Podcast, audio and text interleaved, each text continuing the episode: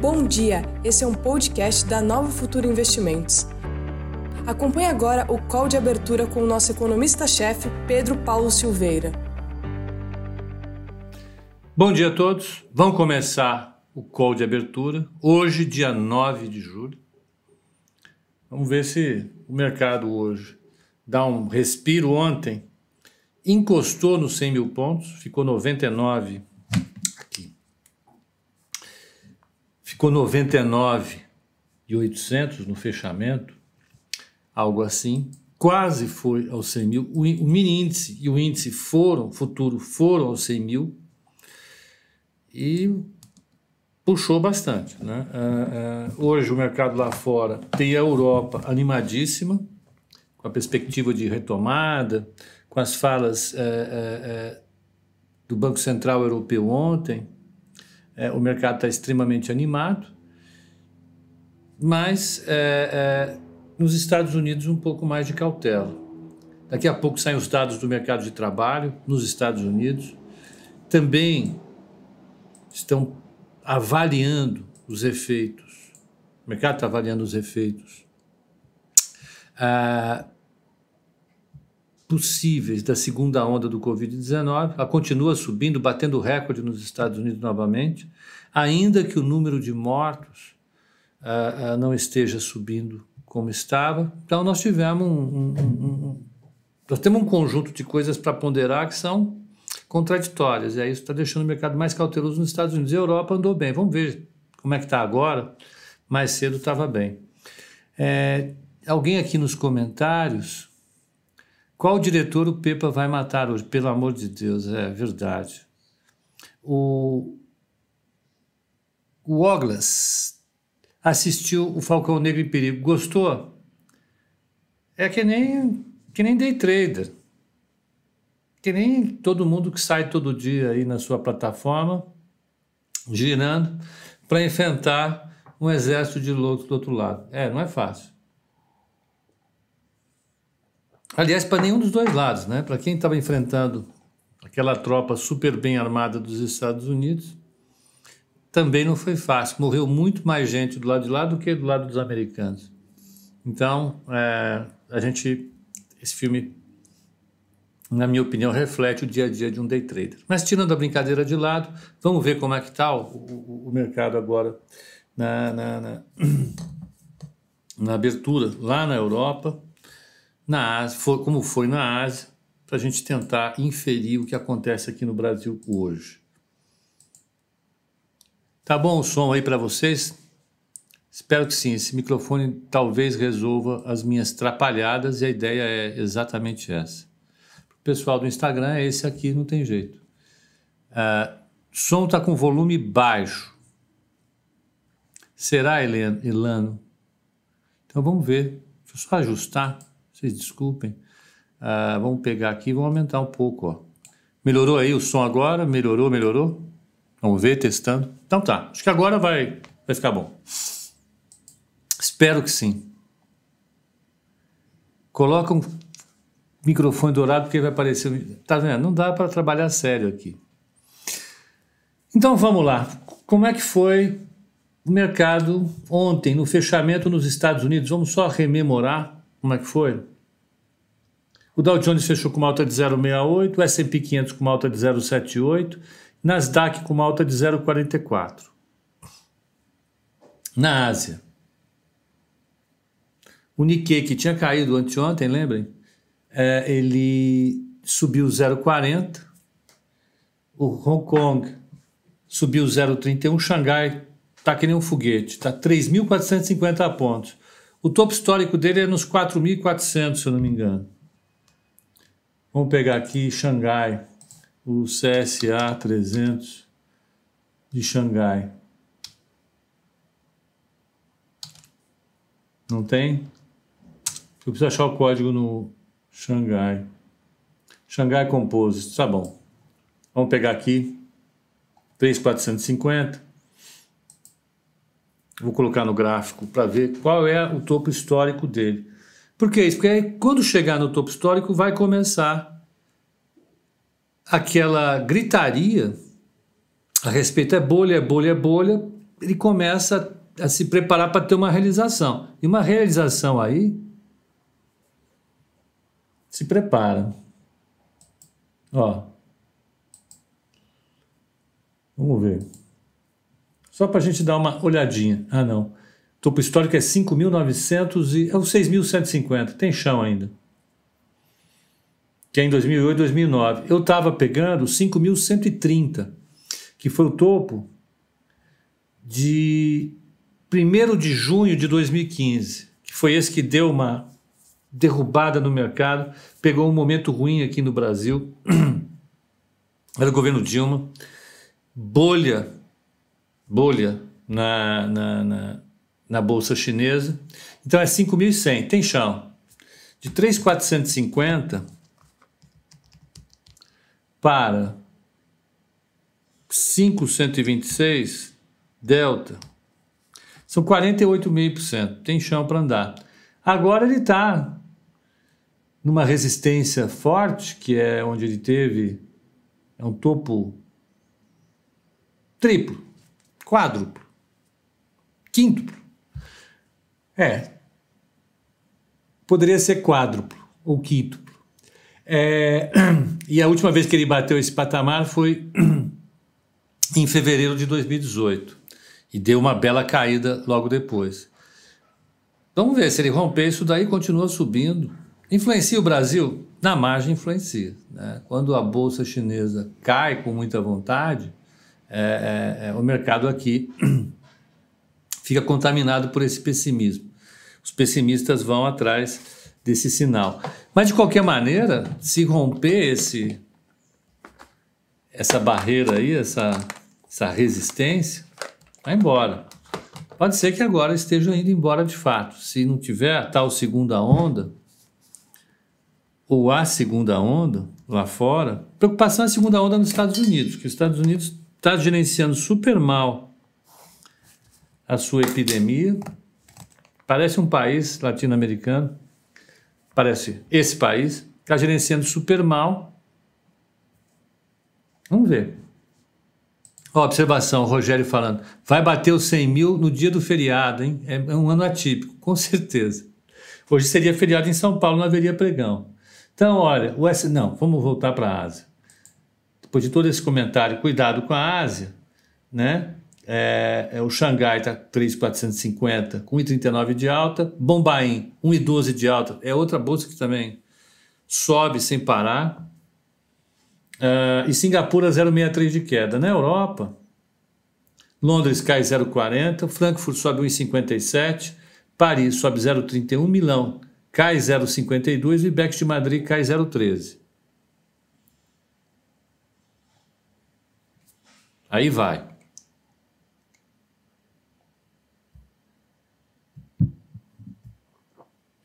Tâmara Carvalho. Está me chamando de petista, Tâmara?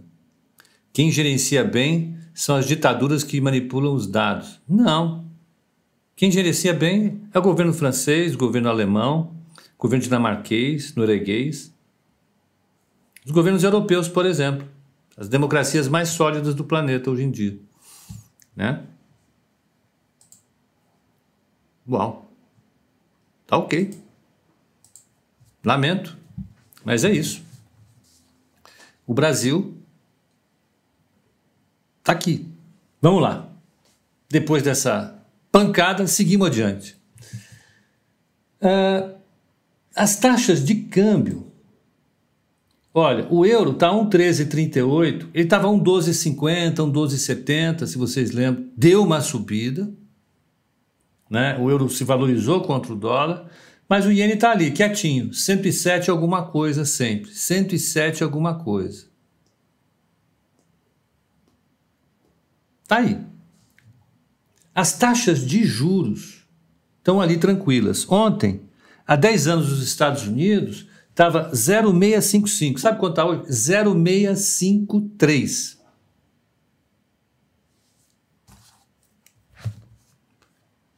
Então vamos pegar 10 anos, 0,653, 10 anos da Alemanha, menos 0,446. Ontem também estava 0,44 alguma coisa, super parado. Na Itália, a taxa de juros, para vocês terem uma ideia, é 1,20. Na Espanha, 0,40, que inveja. E, na, e no Japão está 0,09. Porque a Itália é muito menor que a nossa, é, a nossa taxa de, de juros de 10 anos, ela fica acima de 6,5. Né? Então, a taxa de juro lá é 1,20, a nossa taxa de juro real de 10 anos é muito alta. É o fato de a gente ser um país emergente. Uh, vamos pegar a inclinação da curva de 3 meses com 10 anos. Olha, 3 meses, 0,12, 10 anos, 0,65. 65 menos 12 é 0,53. 0,53%, ou 53 basis points. Como é que estava ontem? Exatamente 53 basis points. No mercado de juro, está tudo igual. Ontem o título de 10 anos estava 1,39, hoje está exatamente 1,39. Dá para a gente dizer que no mercado de juro e de moeda, das moedas-chave, pelo, pelo menos, houve um, um, um equilíbrio super razoável. Né? Não mudou sonolento. É, não é? Esses mercados não são sonolentos, é um mercado gigantesco. Cada boleta que você tira aí é de bilhões de dólares e qualquer oscilaçãozinha mata qualquer um. É, é nervoso esse mercado, é um mercado gigantesco. Mas ele está mostrando equilíbrio, isso é razoável para a gente imaginar que o mercado está calmo. O VIX ontem estava 28,74, hoje está 2801. O mercado continua mantendo a sua vigília de cautela, está lá tranquilo, mas olhando. Continua vendo o risco como um risco elevado, ainda 28% é um risco elevado. Então, isso mostra que o mercado estabilizou, não está ficando mais pessimista, mas está esperando as coisas se assentarem. Essa é a leitura que dá para fazer. Isso lá fora, esse é o mercado, os futuros dos Estados Unidos eles estavam em queda, nada muito absurdo, melhoraram, viraram. Estavam em queda que horas? Às 6 horas da manhã. 6 horas da manhã. Que horas que o Roberto me passou o boletim dele? Quer ver?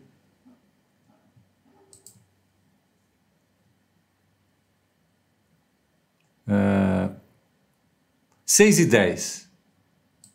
6 e 10. Agora há pouco. Estava em, em, queda, mas queda de merreca. Merrequinha, sim. 0,30. Agora, o Dow Jones Futuro está com uma quedinha de 0,15, o S&P 500 está no 0,05 positivo e Nasdaq 0,50 positivo. O que, que o mercado está esperando? Está esperando o número de pedidos de seguro-desemprego. Né? Seguro-desemprego uh, uh, vai sinalizando para a gente como é que está a recuperação do mercado de trabalho, que é fundamental para a gente saber se a, recuperação da economia americana está ok ou não.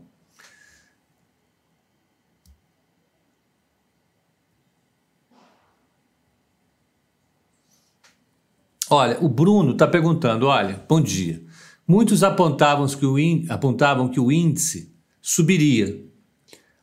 Ah, que o índice chegaria até a casa dos 90 mil pontos. Vocês desculpem porque a letra é muito pequenininha, para eu ler é, é, é muito difícil. É, é... Então vamos começar de novo. Muitos apontavam que o índice chegaria na casa dos 90 mil pontos e depois subiria. Agora está na casa dos 100 mil pontos. Você acha que até o final do ano o índice recupera tudo? Eu não digo recuperar tudo, se bem que não, seja, não que seja impossível. O mercado antecipa demais as coisas a economia real ela deve chegar ao patamar que estava antes da crise, ali por 2020, final de 2021, meio de 2022.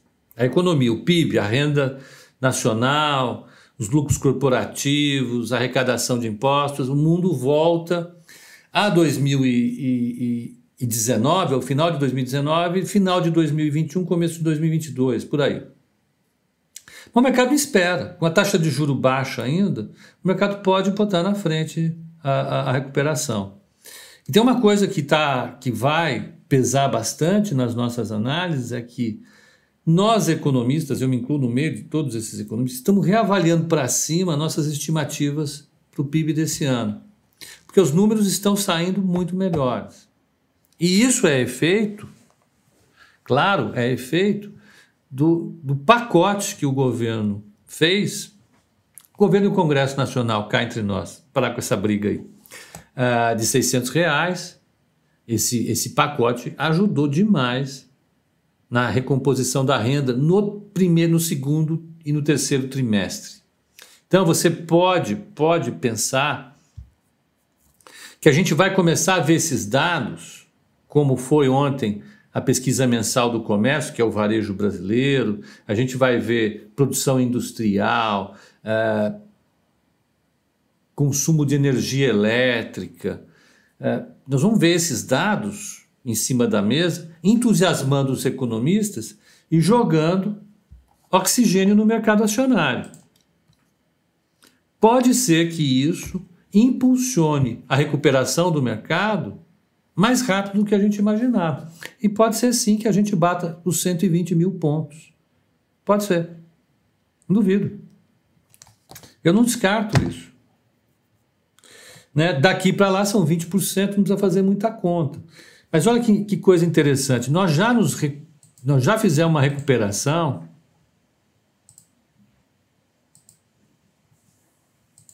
Deixa eu abrir a Max Trade. É o momento Milton Neves, você está fazendo merchandising? Não, é que a gente. Ela é melhor. Ela funciona mais. de forma mais eficiente que os gráficos da agência Estado. Os gráficos da agência Estado são sofríveis. Por que, que eu uso a agência Estado? Porque ela serve para notícias.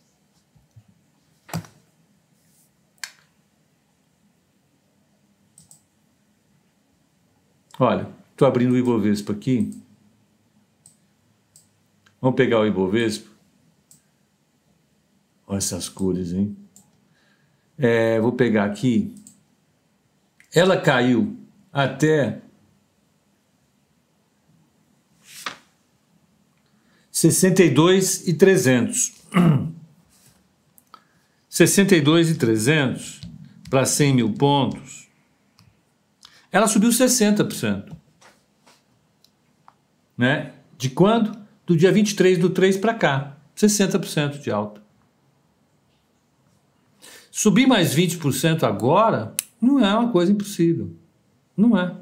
Simplesmente não é impossível. É bem possível. Então, respondendo à pergunta do Bruno, é possível sim. Vai depender do conjunto de notícias que nós vamos ter nas próximas, eu vou chamar quinzenas. Essa quinzena que vai do dia 15 do 7 até o final do mês de, de julho e começo de agosto. Aí você vai perguntar, mas vão sair os resultados das empresas. Será que esses resultados das empresas não vão massacrar o mercado com notícias ruins? Podem, mas já ficou no passado. Ficou no primeiro trimestre. Você entende? Ficou lá atrás. Já era. No segundo trimestre. Já foi um trimestre para trás. Ficou em junho. Nós vamos começar a olhar agora para agosto, setembro, outubro, novembro e assim por diante. Então, pode ser que a gente tenha uma onda de otimismo. Pode ser que essa onda de otimismo na qual nós estamos, porque essa é uma onda de otimismo, continue operando sobre o mercado, impulsionando o mercado para recuperação total. Pode. Não descarto. Você vê que o fechamento de ontem já fechou acima da média de 200 dias. O que, que significa isso? Daqui para frente, a gente pode voltar para um momento do mercado no qual ele fique acima da média de 200 dias. O que quer dizer isso? Que é o mercado de alta. Né? Que é o mercado de alta. O Gilson está dizendo que o meu gráfico parece uma bandeira. Eu não tenho noção do que está escrito aí, Gilson. Isso aí é coisa para o Royce, para a Bruna, para o Nick. Só olho, grosso modo, o gráfico. Então, é isso. Onde você acha que vai parar essa picuinha dos Estados Unidos com a China? Eu acho que até a eleição do Trump, a coisa vai continuar uh, feia. Né? Vai continuar. Porque agora a, a, as pesquisas não estão favoráveis para o Trump. Então, o Trump pode adotar uma trajetória mais agressiva na sua campanha. E, e, e na campanha eleitoral, no discurso do Trump, ele procura pessoas, países ou coisas que são culpadas pelos problemas que os eleitores americanos é, têm. E aí ele assume uma postura de herói no sentido de tomar as dores dos americanos que estão sofrendo essa, essa opressão e vai tentar libertar os americanos. Né? É, é um jogo de achar um culpado pela desgraça é, do eleitor, ou dos problemas do eleitor, e bater nesse responsável. Tem dois responsáveis, são os imigrantes e são os chineses. Né? Então, ele vai batendo. Tem jeito. Ah, você é contra ou a favor? Eu, eu não estou nem sendo contra ou a favor. Eu claramente sou contra, claro. Eu acho que esse tipo de. não leva a nada.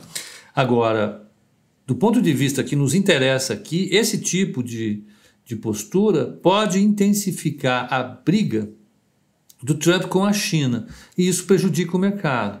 Mais uma vez, a gente está vendo a China com a Bolsa de Xangai bombando. Tem vários fatores que fazem a Bolsa, Bolsa de Xangai bombar. Um é um baita pacote de estímulos que o, que o governo chinês faz para a Bolsa andar. E a segunda coisa, não menos importante, é que a economia chinesa também está andando. Né? Que à medida que a economia global anda, ela anda. Eles andam. Isso faz com que a Bolsa lá suba. Resumo da ópera. Se o Trump começar a ter uma postura agressiva com a China, nós vamos começar a repensar que a recuperação da economia global, é, os limites do comércio global para a gente para os outros, etc, etc, isso acaba caindo de verdade, de verdade, de verdade, é, é acaba caindo no que nós vivemos ao longo de 2000, final de 18, começo de 19. Vocês lembrem lá que foi a guerra comercial, a gente acordava todo dia com guerra comercial, guerra comercial. Pode ser. Né, um, um, um, político acuado, ele parte para cima e vai com tudo. E o Trump é esse cara, ele gosta da briga. Então é isso. Então, sim, acho que, que essa China, essa briga China Estados Unidos pode voltar com cores piores, se de fato o Trump continuar sendo prejudicado nas pesquisas eleitorais. E a gente entra na campanha eleitoral, a gente está em campanha eleitoral sempre com o Trump, não tenha dúvida, mas começa a pegar fogo agora. Né? Vamos em frente. Mateus, porque é a China. A China é o maior comprador de tudo. Ah, a China, a China ela é uma segunda maior economia do planeta. Em termos de paridade do poder de compra, já é a maior economia do planeta. é a fábrica do planeta. Tudo que nós compramos é fabricado na China. As empresas globais têm um relacionamento enorme com a China. Então não dá para a gente negar a China nesse processo. É. Né? Então, o mercado americano está ali no zero a zero. Vamos pensar agora no que pode sair daqui a pouco. Meia hora para sair. Vamos lá, está abrindo o mercado aqui, muita filosofia, vamos.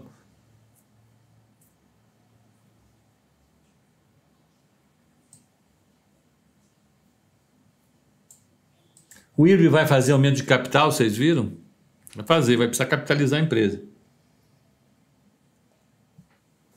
E agora a discussão é: isso é ruim porque vai diluir o capital do acionista. Por que, que é ruim? Hum? Por que, que é ruim? Vamos lá, estou esperando notícias aqui do, do mini índice.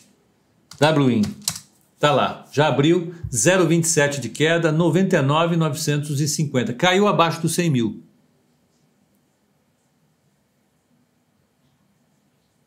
Uh, mini dólar WDO 5,329, caindo um pouquinho. E a taxa de juro DI1 F27. 6,49 está abaixo do 6,50, está caindo. Qual é a perspectiva para hoje? A perspectiva para hoje, o mercado vai acompanhar para e passo os Estados Unidos e os Estados Unidos estão esperando, o mercado americano está esperando a divulgação dos dados de seguro-desemprego. Vão sair nove e meia da manhã. As, as expectativas do mercado apontaram para um número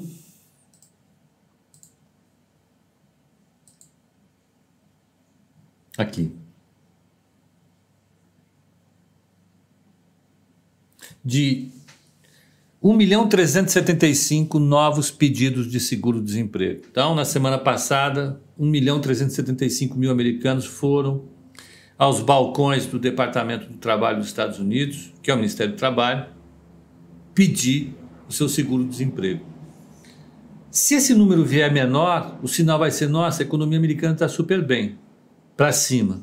Se esse número vier pior, o mercado pode pensar: a economia americana não está andando bem, pode dar uma ribadinha, cair. Mas se vier muito ruim, vai cair na hora e depois todo mundo vai pensar: não, o governo americano vai anunciar um pacote de ajuda e o mercado, curiosamente, pode subir.